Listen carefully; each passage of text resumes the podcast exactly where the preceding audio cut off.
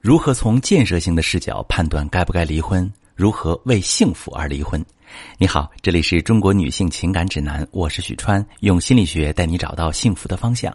遇到感情问题，直接点我头像发私信向我提问吧。我常常收到大家该不该离婚的提问，看了那么多问题之后，我发现有些朋友离婚之后其实也很难过好。这些朋友有一个共性特点，就是把过错都推到伴侣身上。其实我们很难发现，或者不愿去发现，在一段破裂的感情中，自己也有做的不好的地方，因为去承认自己的错误太难，也太丢脸。何况和伴侣带来的伤害相比，似乎自己的问题就变得微不足道。但是，就像心理学家荣格所说的那样，那些你未曾察觉的，将会决定你的命运。比如这些情况，因为婆媳关系处不好。觉得都是伴侣没有用心对待自己，所以离了婚。在很多婚姻里，其实都会发现一个共性：婆媳处不来的时候，丈夫总是和稀泥，想要同时维护好自己妈妈跟妻子的感受，最后闹得两边都不愉快。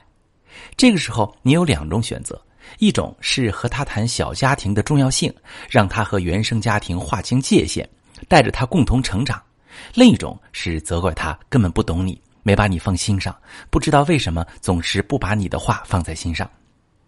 前者是解决问题的思维，带着他一起去经营婚姻；后者是索取爱的思维，觉得和他沟通了他不会听，或者认为在感情里付出是一种认输，等着他去开窍去哄你。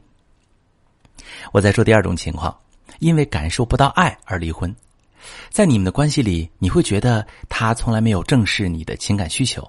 你说的话他从来都不听，希望他去哪里先给你发消息，但是他从来都是一声不响，通宵才回家。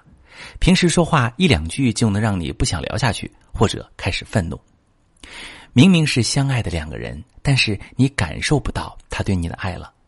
你当然可以把过错都推给他，都怪他不会爱，不会在爱情里成长，不会主动发现自己的情绪变化。但是下一段感情。下下一段感情，同样的剧情会不会再次上演？有些感情破裂是对方不够爱，而另一些感情破裂是写在人生脚本里的设定。比如，你是一个焦虑型依恋的人，依恋模式我说过很多次了。焦虑型依恋就是会通过不停的确定爱情，明面上索取，潜意识里推开。表面上看来错的都是他，是他不愿意给你安全感。但深层的原因是你觉得你很需要他的爱，其实你的潜意识在抗拒被爱这件事。比如你是一个强势的人，强势的人就是会想要伴侣听自己的话。明面上你可能会表现得像讨好型人格，不停去满足伴侣的需求，但是伴侣一点都不领情。分开的原因，表面上看是他过度索取，糟蹋你的心意。深层的原因是你希望通过讨好和打压等等方式让伴侣向你妥协。如果没有真正回头去看自己的婚姻到底遭遇了什么问题，不敢或者不愿意回顾自己在其中哪一个部分需要承担责任，这样的剧情会一次次重演，因为那是你最熟悉、最能给你安全感的解法。但熟悉的做法不一定就能带来好的结果。带着创伤，一次次的要求完美伴侣出现，很可能最后会推开一个很爱自己的人，遗憾很久很久，或者吸引到有目的的渣男，被他骗了感情。如果你发现你自己在感情里也总是习惯性的责怪伴侣，总是觉得伴侣不好，不知道要不要离，离了舍不得，不离又难受，你也可以把你的情况详细跟我说说，我来帮你分析。我是许川。如果你正在经历感情问题、婚姻危机，可以点我的头像，把你的问题发私信告诉我，我来帮你解决。